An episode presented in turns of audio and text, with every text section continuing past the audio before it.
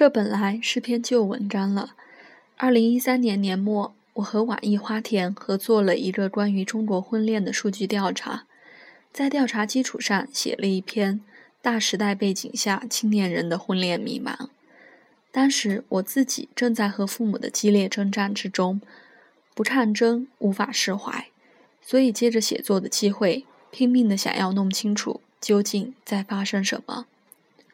两年过去，我自己的生活有变化，对这个世界开始有不同的理解。令我惊讶的是，这个世界似乎还没有太多变化。办公室的小朋友仍然被紧紧逼婚。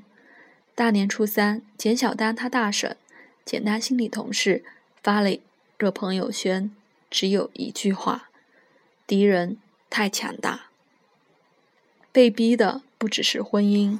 还有孩子，还有你的住房、你的工作、你的年终奖，你交怎样的朋友，穿怎样的衣服，应当如何举止，在哪里生活？过年时候你该给外甥女发多少压岁钱？早餐该不该吃鸡蛋？就好像你的生活事无巨细地绑在他们的裤腰带上。你想要空间，你想要自由，你想要远方，你还不耐烦？你咋不上天呢？知乎上有个提问，大意说女生二十八岁了，未婚，很焦虑，怎么办？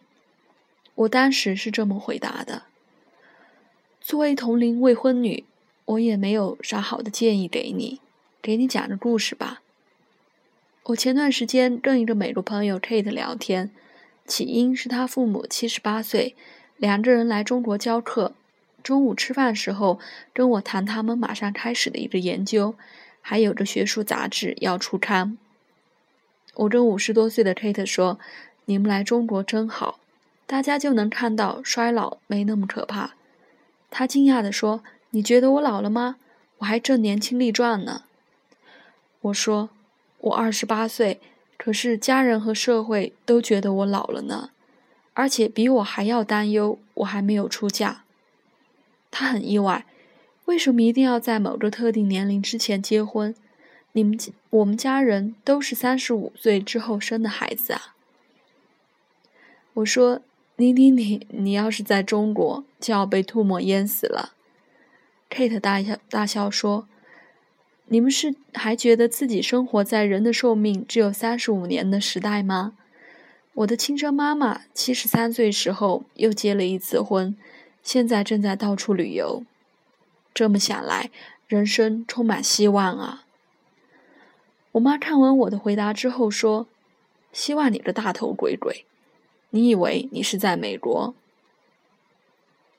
我上个月的确去美国了，在纽约开一个学术会议，几个精神分析师饶有兴趣的跟我聊天，我们聊起来家庭结构的变化，这个社会的创伤所带来的焦虑。社会文化构建的冲突。我说是啊是啊，抛去复杂的创伤不谈，单单我们这一代人所见到的世界，和我的上一代所经验的世界，实在是彻头彻尾的完全不同。于是父母凶狠的要拿捏我们，我们拧巴着要改变父母。你快来理解我啊！强求我们的父母理解我们，其实也挺残忍的。他们没有经历过我们经历的世界，理解哪里那么容易？这就好像强求一个父亲给孩子乳汁，他们给不出，我们就愤怒。我们本来可以退一步说：“谢谢爸妈的努力，没有关系，我们可以向外寻找自给自足，我们两安无事。”本来两代个体各自不同。互不强求，不同然能和。偏偏我们的文化说不行，父母和孩子不能心理分离。你要听话，要按照他们的意愿生活。你不能愤怒，你怎么有资格愤怒？你应该感激。于是我们变得更愤怒，父母的惊慌越来越浓烈。席间突然有个人来问我。说：“听说你们有政策，是到了五十岁、六十岁就会退休。”然后他说：“这太可惜了，我五十多岁了，可是我觉得我正当壮年，我花了前半生学习到的东西，我积累的知识和经验，现在正是刚好开始真正能够有所作为的时候。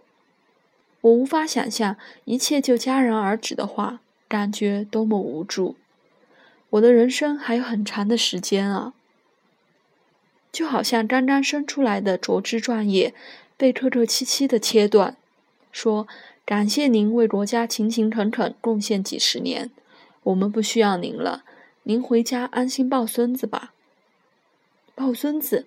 我孙子在哪儿呢？啊？一定要比较的话，我们的父母辈死亡焦虑来得更凶猛。一段空白的历史，追溯回我们父母的成长、教育、工作。国家需要他们打下哪里，他们就打下哪里；家庭需要他们牺牲什么，他们就牺牲什么。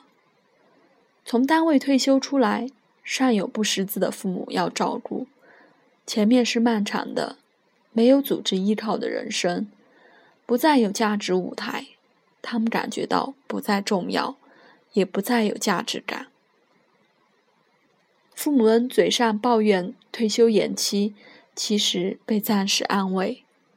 他们需要更长的时间来调整和准备，否则的话，他们只能从你的、你的家庭、他们的孙子辈身上重新感受到自己的存在。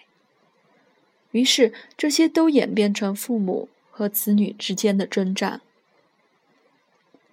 最近有和一些朋友聊起来子女的行为问题，我总是重复同一个观点：孩子并没有错，常常是孩子心里面有强烈的感受和冲突，自己无法处理，也无法言说，于是只好发展出策略出来，意图是为了保护自己。可是他们太小，这些策略在父母眼中变成了问题行为。父母急于让孩子改变的行为，在父母眼中看起来是症状，其实是孩子生存的盔甲。